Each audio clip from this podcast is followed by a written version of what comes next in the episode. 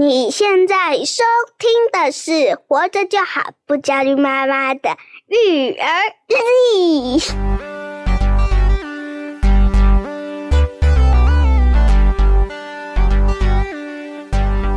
我是营养师肉圆妈，大家好，我是奶舅。这一期我们育儿日记要聊一个比较有趣的话题啦。哦，欸、你是说我以前都很不有趣就对了，比较没有那么轻松吧？哦、也不会啊。OK OK，对。好，但今天要讲的其实是奶舅想跟肉圆妈分享一个我在呃网络上看到一个文章，嗯，它是中国的一个自媒体叫后浪研究所哦，是他所做的二零二三年的家务困境报告。哦，我先跟大家分享哦，我们今天要讲的这个呢，不算是一个严谨的科学研究，嗯，只是它是在大陆蛮有一个声量的自媒体，所以他会透过他们的平台为他们的受众去做一些问卷，嗯，所以它是一个问卷的形态，是。那再加上说，呃，他们的基数比较大。所以我觉得多少还是有点参考价值，是，而且我们有同事这个华人嘛，对，所以我觉得在相同的文化背景下呢，他们统计出来这些数据，或许对于我们台湾的家庭们还是有一些参考参考的依据的。嗯，那他主要研究对象呢，也是年轻人族群，青壮年，青壮年。是，哦，所以也很应该也很符合我们听众的这个族群族群呐。而且它是二零二三年呢，基本上如果你真的要做严谨科学，我觉得很难有这么新的报告出来啊。对，对啊，我们就参考一下，参考一下哈、嗯。那它的受众呢，也是所谓的上班族哦。好，它这个是讲上班族的家务困境报告，是它研究的是家务这件事情是如何对于我们的生活产生了这些种种的困境。嗯，因为我们家务活不仅是一种。体力劳动嘛，对不对？它不只是要做而已，有的时候它也会造成我们我们在亲密关系当中呢，哦，彼此为感情产生摩擦的一个很关键的原因。嗯，好，那我先跟大家报告一下这一份问卷哦，它的一些数据。首先，它这个数据呢，就收集到了一千零五份的样本。嗯，哦，其实蛮大的哦，以一个自媒体来讲的话，已经算是很大了，很多研究都做不到这么大大的。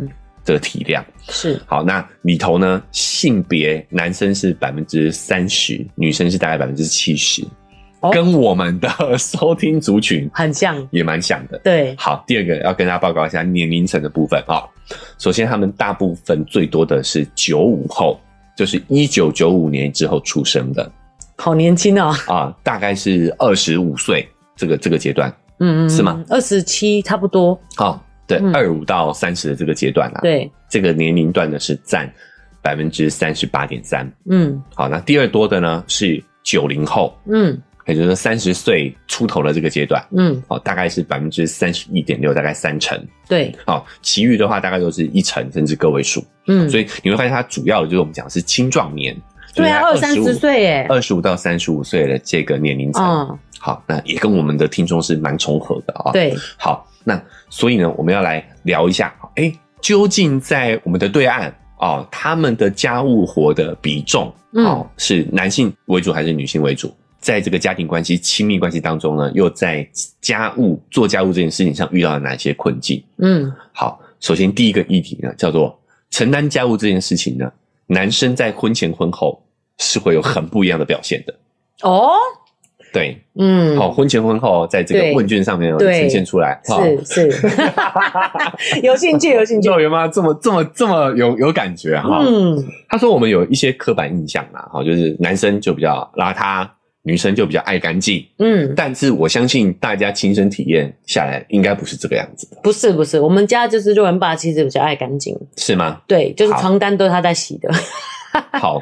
但是呢，这个刻板印象在这份问卷里头还是是比较接近的哦，真的哦。对，但是这个差距其实并没有比想象中的大。好，我们现在讲哈，第一个数据告诉我们的是，你每周会在家务打扫上面花多少时间哦？好，那研究统计呢，男性是每周哦哈，大概是会花零点九二个小时，不到一个小时，不到一个小时。那女性呢是会花一点零六。哦，所以大家都还蛮懒散的嘛。不 不不，这是上班族，上班族。哦，跟我们就是有家有小孩的家庭不太一样，不太一样哈。嗯，那所以关键是什么？你会发现男女之间的差距是有的，女生是多一点，嗯、但是比想象中的差距不大。而且我觉得其实是真的是有脚本的问题。嗯，比如说女生邋遢就可以做成一集节目了。就我的意思说，大家会要求女生要这么干净啊，所以我们当然就会好像是被社会 push 要。多多打扫一点，嗯，哦，你你觉得杂不给闹，那给他拉扫什么之类的，对？对？所以如果我觉得扣扣除掉我们性别上的刻板印象脚本的话，其实男女之间没什么差距，诶对，我觉得以本性来讲，可能是差不多的。对啊，才差零点一多而已，诶对不对？好，就如果你是以平均值来说的话，男女我觉得是没有差距的。是，对你扣除了这些性别刻板印象的影响，对，嗯，好，那再来还有一个数据也蛮值得一讲的哦，就是随着恋爱、结婚、生小孩，每迈入一个新的阶段哦，男生就逐步退出了家务打扫的这件事情。嘿，好，自己打扫家里的比例就缓缓降低。到底是为什么？为什么男生就可以这样默默的一脚一脚一脚退出来？哦，偷偷的往后退。对对对，为什么？好，在有小孩的男生当中哦，只有百分之五十七点五的人还会自己动手打扫。哦。好，那我们来讲哈，我们来看一下不同情感状态下的男生自己打扫的比例。对对对，单身的男性呢是七成七，将近八成的男生就要自己扫啊。哎，不一定要，说明有人会有爸妈扫，嗯，住家里哦，或者会请打扫阿姨，对，有可能。好，那在恋爱中的呢，哎，就降低了哈，变成是百分之七十五点九，但这个降低的比例还可以。我觉得这个必须要承认，有些女生也会想要表现自己哦，对不对？对，在在恋爱中，哎呀，女生自己哈，想要。表达出自己的贤惠啦，对对对，啊，这个大概有三趴的女生，我是我是必须的女人，有一个有一个偶像剧嘛，对对对。对，好，那已婚未孕，好，就是已婚但没小孩的状况呢，这个时候还有百分之六十八点九，嗯，好，然后但是呢，如果是已婚已育，就有小孩了，嗯，这个比例就降到百分之五十七点五，为什么这么这么厉害？有办法？为什么可以这样？对。对，我觉得这个 不是，我觉得这个调查很有趣的原因是，他很明白男生就在默默的退出家务劳活，是在哪些时间点，你知道吗？对，你就可以想象他的偷偷，就两只脚偷偷往后退，对对对对，那个画面。结了婚，然后生了小孩都不一样。啊，每进一个阶段就往后退一步。啊。这个目前看来啦，哈，我们这个还没看完这篇报告，但是我觉得应该是跟性别刻板印象是有点关系的。真的吗？就我们越进入到这个脚本当中，就越会强化我们性别的分工。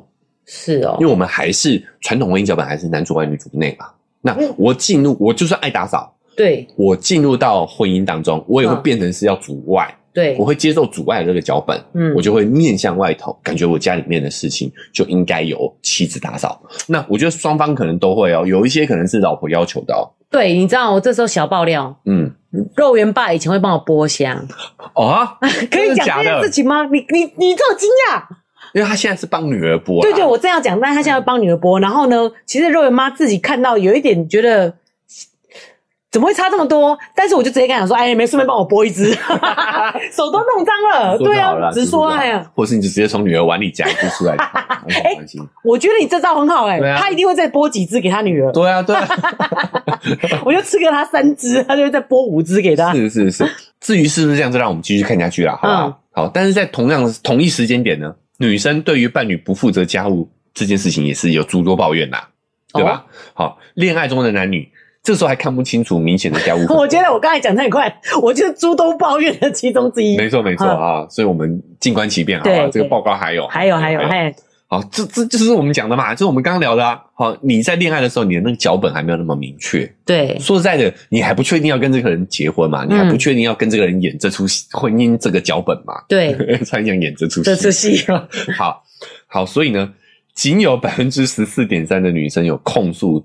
伴侣推脱家务哦，我在恋爱的状态下，嗯，但是呢，如果是有生小孩的女生，就已婚已育的女士啊，这个比例就直接翻倍了。翻倍是几多少？翻倍是三百分之三十四点七哦，会抱怨女男男生不做家务。但是说实在的，如果我们站在切身的角度来讲，你会觉得这个比例有点低耶，就是只有只有几乎只有三成五的女生会抱怨诶。对啊，其实我没有抱怨，讲那么多还都没有抱怨。对啊，我是花一走钢管修哦。他应该是指说跟另外一半抱怨啊，就是会指出说，哎，你这样不对，你以前都会帮忙怎样，你现在都不帮忙了，这样子。这是如这个以我们在同文层里头，你会觉得这样的女性会更多一点。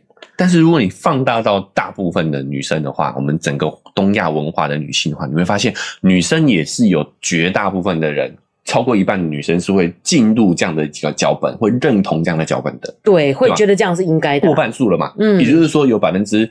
呃，六十五的女生是不会抱怨的嘛？对，就她觉得这样是正常的啊，是是不是？嗯，嗯好，所以这个数据看起来很恐怖，但是你如果用同温层的角度来看的话，你会发现其实还是低于我们的预期哦。嗯，而且你说的是，如果是说跟老公抱怨吧，说不定我们是会跟其他朋友抱怨，嗯、然后但不会，就我们其实心里很明白，或者是我们、哦、剩下百分之六十五是跟。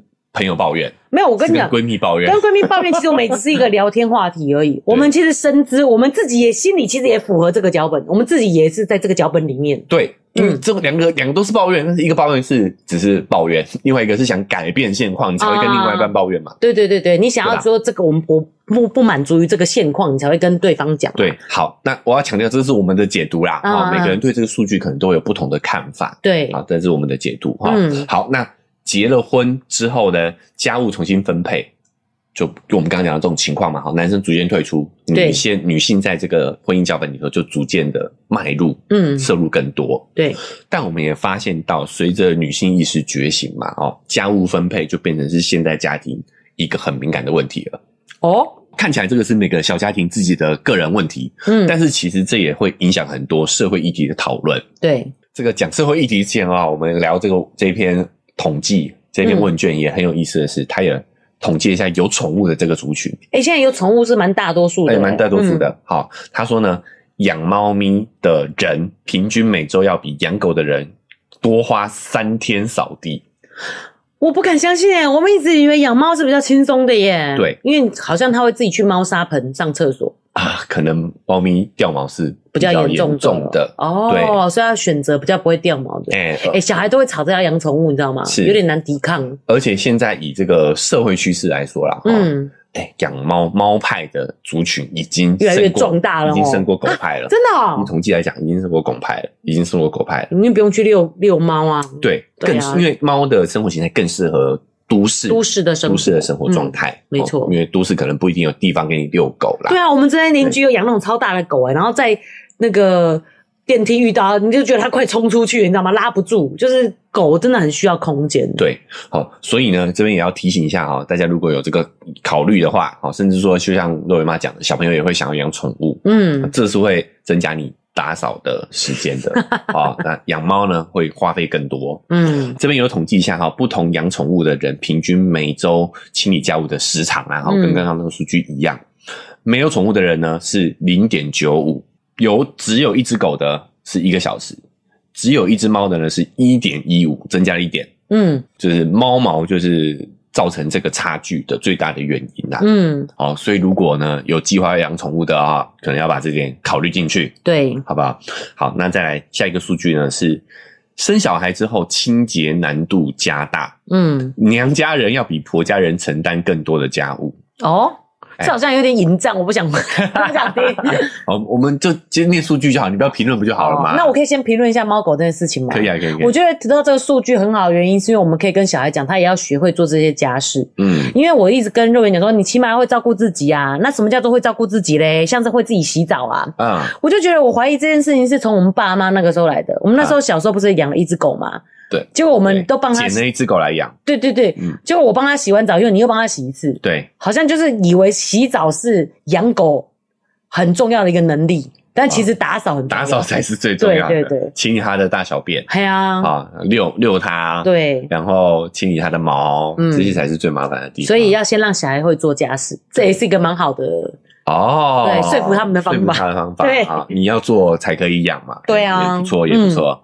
这才是最关键的啊！对，好，那我觉得呢，打扫这件事情呢，其实有些人是享受的，嗯，对吧？有些人喜欢打扫哦，有一些人不喜欢。但是 讲讲讲了一个废话，一个废话，欸，打扫很棒，还可以听 podcast 节目啊。如果不用顺便顾小孩的话，我觉得其实是蛮蛮不错的。对，好，所以有你觉得打扫是不是一种负担？嗯，这个也是有跟随你的身份的变化，是有一些比例上的调整的。哦，在单身的时候呢，你会发现。觉得打扫是一种负担的人呢，只有百分之五十四点八。嗯，也就是说，其实也有将近啊，呃、快一半四成五的人是觉得打扫不是一种负担的，对、嗯，甚至有点享受，在让家里变清洁的这个过程。对，哦，那在恋爱中的时候呢，稍微提升一点点，觉得打扫是一种负担的人变成百分之五十五点一。嗯，其实这个数据非常的接近。嗯，好，那已婚未育，结了婚之后没有生小孩的人呢？这个比例还下降了哦，变成是百分之五十一。哦，所以你看嘛，男生搞不好这时候也是有，就是两个一加一大于二。哎，本来是个人要扫各的地。对对啊，那现在合在一起的时候，做的量就变少了。变少还是会变少一点嘛？对，虽然男生逐步退出，但是还是减低了你自己一个人做全部的压力嘛？对对，在这个状况下，所以你不觉得打扫是一种负担？嗯，但是在生完小孩之后，嗯，觉得打扫是一种负担的比例就直接上升，直线上升到百分之六十七。就是有将近七成的人就开始觉得哇，打扫变得是有点压力了，很明显的上升诶。对，因为真的生小孩真的是超级忙，很忙，超级忙。我最近还有朋友也是对，对有新增个，然后开始讲他的困扰，说想哦，真的再回来一次，我可能还是会很害怕嘞。对，对啊，真的很忙，事情真的很多。哎、欸，所以有的时候这个我们对于一件事物的。观感是会跟我们的环境、跟我们的身份去变成、去发生一些转变的。对，对对，那但是肉圆妈想要提供一些就是想法啦，嗯、就是我觉得那就是你对于家务的要求，真的就是要降低再降低一点啊。对对，不然你这样真的是会逼死自己啊！有小孩了以后，你想你单身的时候，你为什么会觉得打扫是、哦、打扫不是一种负担嘛？嗯、对不对？原因是因为你可能那时候标准是比较低一点的。我不觉得哎、欸，就是事情没那么多啊。哦，就是有没有，就是有些人就放弃了嘛。哦哦，干脆不打扫啊、哦哦。没有负担原因是因为其实是我自己的标准就好了。对对，所以不打扫也没关系，也没关系啊。对，也有可能是这样，是奶舅的标准，奶舅的房间就差不多是这个样子。所以你所以你不觉得打扫是个负担？不觉得打扫是不要增加我的刻那个呃刻板印象、负面形象。不过老实说，我会觉得说是。干净就好，嗯啊，不要脏乱没有关系，乱没关系，但不要脏这样。对，因为我们有分享过嘛，越乱代表你的创造力是越强，越多的思维越敏捷。好，我就不吐槽你了。但是脏其实就有卫生问题，对对对，确实是这样。不要滋生细菌的那种，我是比较，我也自己也不能接受的。对，但我觉得乱我是可以的，因为我一直在思考为什么男生会逐步退出家务活这件事情。嗯，我觉得有时候跟女生自己的标准可能也有关系哦，因为就像你讲嘛，你自己标准。很低的时候，你觉得打扫不是一种负担？但是当你的打扫被女生双方啊都有可能是被对方要求说要到什么程度才算擦好地了哦，你可能就觉得负担很重啊，是对不对？我只要有清水把鬼就是擦过地了嘛。他说不行，这边不能有痕迹，那你就会觉得哦，那这样子我觉得负担很重。对，那也因为这样渐渐要都要薄利来走，所以就会变成是比较偏向某一方。对，所以我们之前也聊过这件事情。我觉得家务活这件事情，就是就是要课题分离。课题分离就是谁在意谁负责。那我当然都不在意，我就都不用做可以啊，那就不要在意啊。就比谁看比谁 比谁不在意啊？你这个很不公平。人际关系不就是这样子吗？你 天哪，还有哲理的感觉。对啊，可是人际关系是这样，但是清洁问题这样子，你就是比较占优势那个，因为你真的不在意啊，啊，你就都不用做。所以我也不会要求他做的怎么样啊。哦，你说像我们家要要透露肉圆阿嬷的样子是吗？就家里再乱你也不介意？哦，你是说我们家里啊？肉圆嘛，不是你们家，我们家很干净啊。对对对，很干净，很干净。好好好。对啊，是吗？是是啊。你也不会要求他做？我不要求他做啊。不然你就会自己捡起来做？我就自己做啊。真的吗？我就自己做啊。好，那我请肉圆妈再挑战一下。啊，我我举个例子好了，嗯，比如说我有一次就是有稍微跟呃肉圆阿妈哈，就我妈啦讨论一下晾衣服的形式，我说衣服应该这样晾，然后哦超啰嗦的男生，这个一个男生在意成这样子，然后他就说那不然你自己晾，我真的从那个时候到现在，衣服全部都是自己自己晾，自己洗吗？自己洗自己晾哦，对我我觉得哎你说的没有，你说的有道理，谁在意谁负责嘛，我如果在意晾衣服的样子。那就我自己来，因为奶就在意那个这个爆料叫肩线肩线问题，对对对，所以他要折着晾。但是我们一般就是都是直接这样晾。我的 T 恤啊，哈，要 T 恤要挂晾嘛，对啊，T 恤要挂晾，因为你用那个一般的那个衣架会撑坏它的肩线嘛，嗯，对啊，我爱漂亮的人，我就觉得肩线那样凸起一块不好看，我希望它可以挂晾。然后我我我，他就说你把你自己晾，我觉得诶太像有道理啊，我是不是一个 很理性可沟通的人？我从此之后哦，那大概是十年前哦，我就是自己洗衣服自己晾。十年了，十年了哦。好，嗯。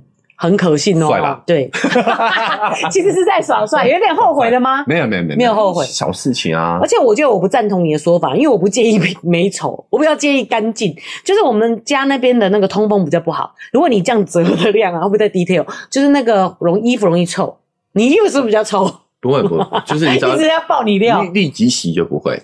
哦，立即洗，立即晾，而且有除湿机啊！我现在都不晾外面啊。嗯，对啊，因为我们那个那个地方确实比较不通风啊。对啊，讲的有点太细了，太细了。但我要告诉大家，我确实也是这样，就是我在意，我就承担，我就负责。我觉得这样就会解决掉很多你们人际关系之间的冲突。嗨大家喜欢我们的节目吗？喜欢的话要订阅追踪啊！如果你使用的是 Apple Podcast，记得给我们五星好评。如果你觉得很有收获，欢迎你分享给你的朋友，这对我们来说很重要哦。另外，在我们的文字说明栏位呢，有我们的赞助链接。如果你想支持我们的话，点一下这个链接，五十块钱请我们喝杯咖啡，就让我们更有动力把这个频道经营下去喽。谢谢你们。关键之间的冲突，就是你说家庭里的冲突啦。真、嗯、有冲突。因为我想举这个例子，就是想讲说，其实每个人在意的点不一样，所以你的要求跟我的要求不一定是一样的。嗯，真的是你可能你有这样的需求，你得自己处理。对，嗯，好啊。既然聊到肉圆阿嬷了哈，对，我们就来接下来讲这个数据了哈。就是这个研究也发现，家庭清洁的家务这些任务哈，也默默的向父母转移了。我有点紧张，我不知道你想讲什么。尤其是生过小孩的女性，父母帮忙打扫的比例就会显著的上升。哦，对，那这个情况呢，通常婆家的父母呢，承担的就会比较少一点。你的意思是说，肉圆妈生了小孩以后，嗯、肉圆阿嬷就会来帮我多打扫？对对，这个是没有是没有的。呃，但是这我们我们我们就是这很正常啊。嗯，我们要提出来是说，其实这也是有脚本问题啊、喔。嗯，就是上一代的父母，这个跟希望多帮忙这样子吗？不，他也认为这件事情是你自己女儿的。责任，所以他是抱着帮忙的心态来的。哦哦，因为我在忙家务，然后妈妈就会说：“完了，你一定没有把家里顾好，我来帮你维持。”对，就是他们也认同了。其实上一代会认同，这是很正常的。对对对，就他们更认为是自己女儿的责任。责任，对，他们也认为这是女方的责任嘛，所以女方的家长会来帮忙。嗯，男方的家长比较不会，是因为他们也觉得哦，他们先生有另外的任务。嗯，肉圆肉圆妈比较幸运啊，我是没有这样的问题。哦、我婆婆来说也会帮我整理。对了，对，肉圆妈蛮幸福的，嗯、哦，是个好婆家。对啊，好婆家。而且我觉得婆家难为，你知道吗？因为有时候她把这手伸过来的时候，媳妇还不高兴呢、欸，你知道吗？所以他们在做的时候也要做的说，哦，也要很、啊、我是单纯的帮忙哦，我没有批评的意味，这样那种感觉。因为他做起来就说你是嫌我，啊，所以这里都有脚本在。对啊，都有脚本在啊。你是嫌我这个女生没有把家务处理好吗？对啊。是，嗯，所以这个脚本真的是一大万恶之源呐，对啊，很多矛盾冲突就从这来的，嗯，好，那我们来讲一下数据好了，其实差异好像也没有想象中的大啦，好像啊，我们讲，哎，我讲那么多，讲的好像婆家的父母都没有做事一样哈，其实也是有的，我们就。这个单身的恋爱的我们就不看了啦，哈，这跟我们的听众族群不一样，没有关系啊，不是？哎，那所以其实跟我的经验蛮符合的啊，像我就是自己妈妈 没在做，没在做的，但是我婆婆会帮忙啊。好好，我们来讲已婚但是没有生小孩的这种家庭来说的话，自己打扫的比例大概都是两成多，嗯，好，然后父母来帮忙打扫的比例大概都是两两三趴，个位数的，个位数的。好，但是呢，生完小孩之后，那个这个数据就大有变化了，嗯。男生的父母来打扫的比率呢，就从二点二趴提升到了十九点二趴。哦，差很多呢，十倍了呢。但是其实也是有两成的婆家父母是会帮忙来承担打扫的，是不是比想象中的多啦？对对对。好，但是娘家的比例就从三点七趴呢提升到了二十六点五趴。诶，一样都是十倍，但是就是多很多，所以。其实光从结婚开始就已经有那个妈妈，女生的妈妈觉得这个是女生的责任，就开始来帮忙。你看两趴跟三趴其实也是有差距的，是有差距的。对，对但我要补充一下啦，如果是坐月子的时候，我妈也有来帮忙啊，我怕她会生气，说她都没有帮忙。有有有有有有来嘛？有有有，对对，一人分摊一半，我们家是 fifty fifty。接下来这个数据就很有趣了哈，就是大部分的人呢觉得。家务当中最难清洁的脏污来源是什么？抽油烟机？抽油烟机吗？不是一个类别，抽油烟机是哦，厨房。对，是不是不是是什么样的脏污？啊，脏污染物啦。什么样污染物哦？嗯，先生的袜子 没有啦，这是蜡笔小新的剧情。对，脏污哦，我真的是没有很介意，我都没有。答案是头发。那就这么说来，毛发是真的很困扰。对，因为它就是。毛躁 不是，就连我们现在有个扫地机，它其实都会捆在旁边。是，然后有一些比较进化的机器，已经会自动剪断毛发这件事情。哦，嗯、真的哦，哦，所以机器人确实有帮助了。对，机器人是哎，对，那个婚姻三宝你都不知道啊？我不知道，因为扫地机、啊、洗衣机跟烘衣机啊。好，我我讲一下，不想理我，我不想不想讨论这件事情。好，我们来讲一下最难清理的脏污类型。嗯，Top one 就是头发。对。第二名是灰尘，哎、欸，可是我觉得头发不是难清理，它就是一直出现，嗯、一直出现，是讨厌，不是难清理，它扫起来就起来啦。等到有一天地上没有头发的时候，你就要烦恼，大家都光头了，这样子吗？好，那第二个灰尘嘛，第三个是油污，嗯、对，哦，就是刚刚瑞妈讲的抽油烟机、厨房这一类，其实也是很顽固的，但是毕竟它的范围比较小。哦，对吧？对，灰尘跟头发都是在散落在各处的，但我清理起来比较费功夫。对，我觉得这个就是标准比较高的人。嗯，我个人是不介意看到有头发或灰尘之类的，太脏了吗？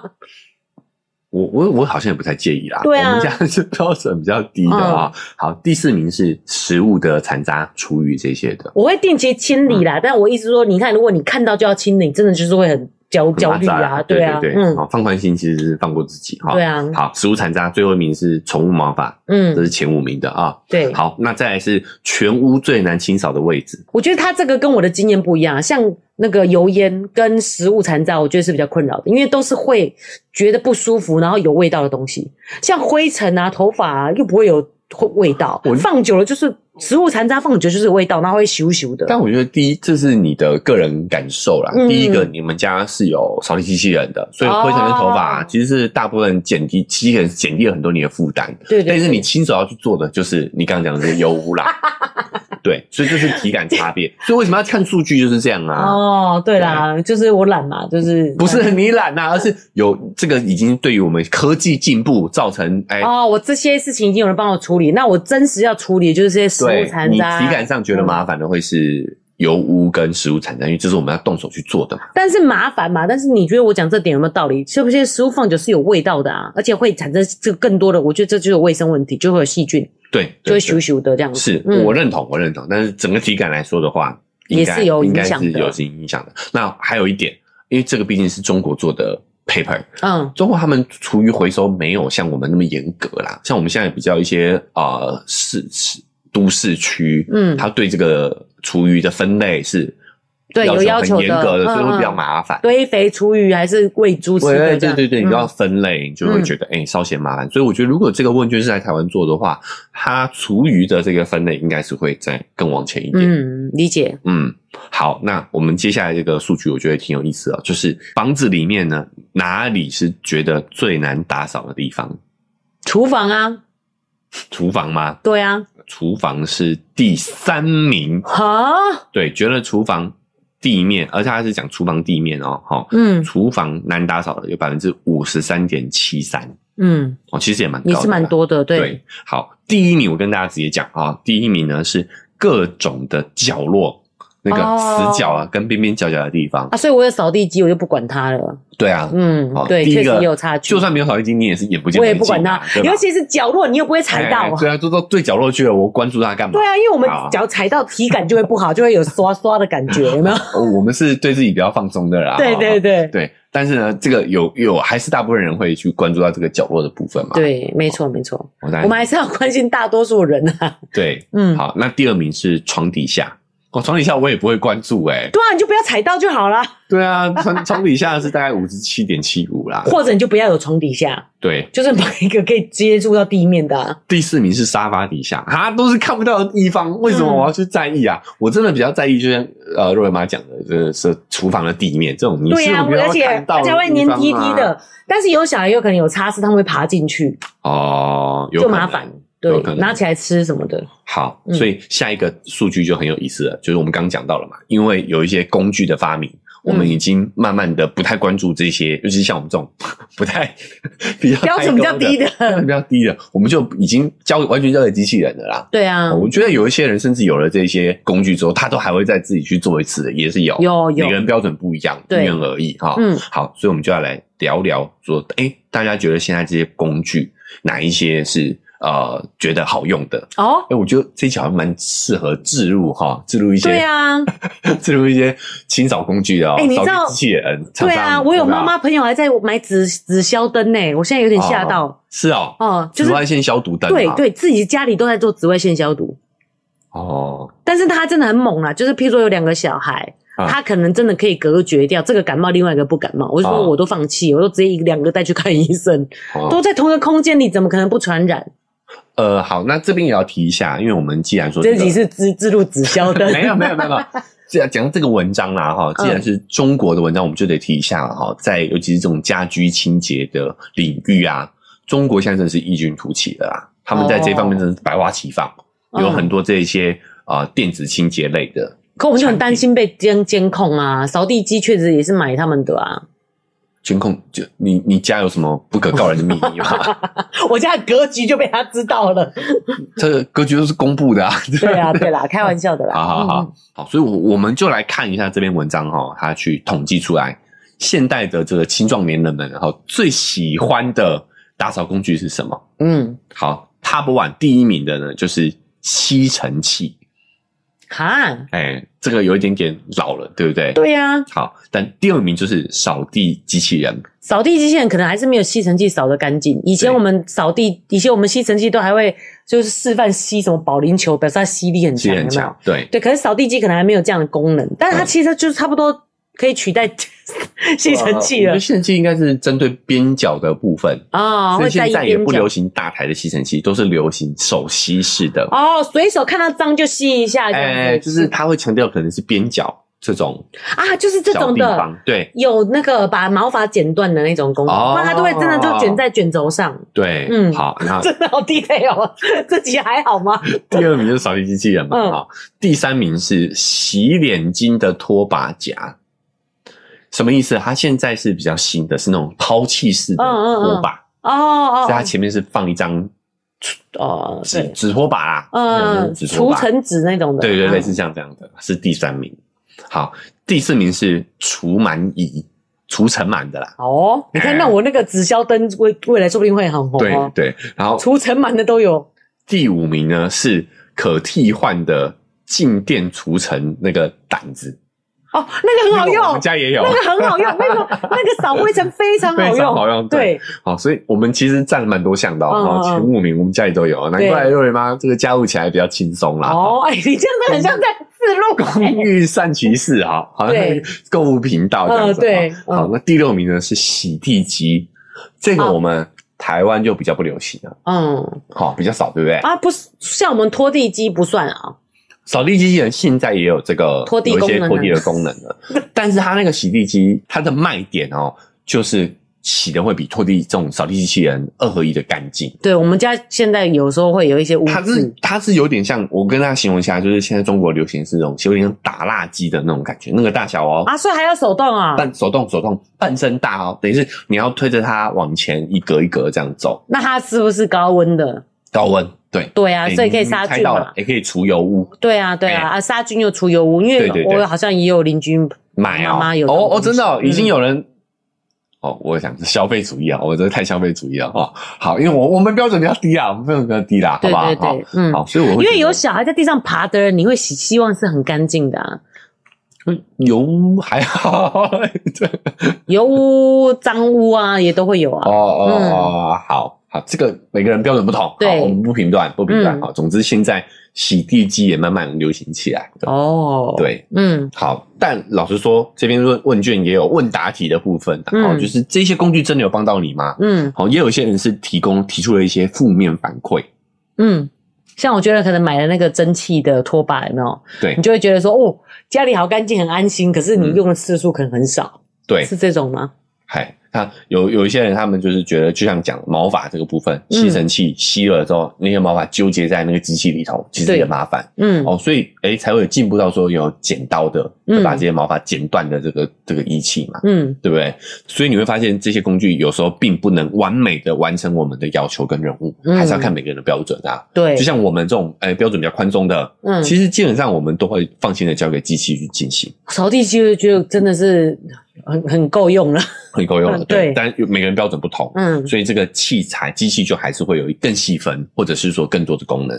对，比如说像洗地机，我觉得那个真的就是有一点点啊太复杂了，对我们来说啦，但可能对某些人来讲就很适用。对，但是就是如果你用一个比较客观、比较客观的，因为也是我自己主观的感觉嘛，就是扫地机大概六到八成而已啦。说实在，干净度。对，嗯，所以不管机器多么进步，其实你都会发现。就是还是会有人要喜欢自己干的，啊，嗯，哦，为什么机器没有减低我们的劳务活？有时候还是跟我们的标准比较直接的关系。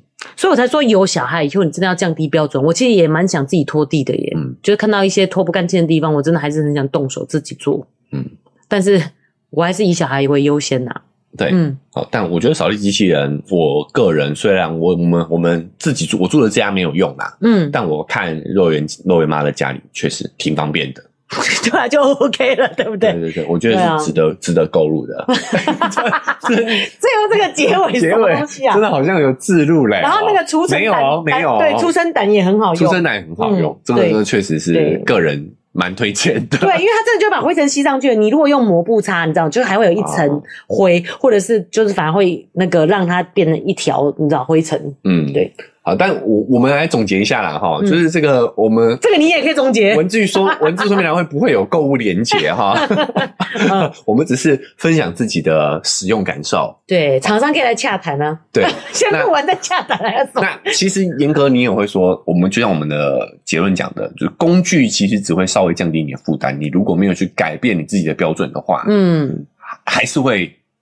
家务还是会让你觉得很有压力啦。对，哦，这毕竟还是是很大程度是主观感受上的影响。是哦，客观事实上的标准，其实我觉得很多是你主观感受的影响。对，那么家务活的分配也确实是现代家庭需要面临的一个问题。嗯，我们除了靠工具可以减低我们整个家务的负担之外，我觉得打破这个脚本，去重新分配，你跟你的伴侣，你跟你的呃家人们，好好的商量家务应该要怎么样去分配，我觉得是很关键的。对啊，其实不用跟着脚本，每个人都有自己擅长做的事情，对，就是互相磨合。对，嗯，你第一个，你先，我们先把我们擅长喜欢的事情先分类一下。对，好，哎、欸，你喜欢打扫，你在意哪些细节，就交给你去做。嗯，那真的不行，忙不过来的。第二个，我们看考虑有没有工具可以协助我们去更轻松的完成，对对吧？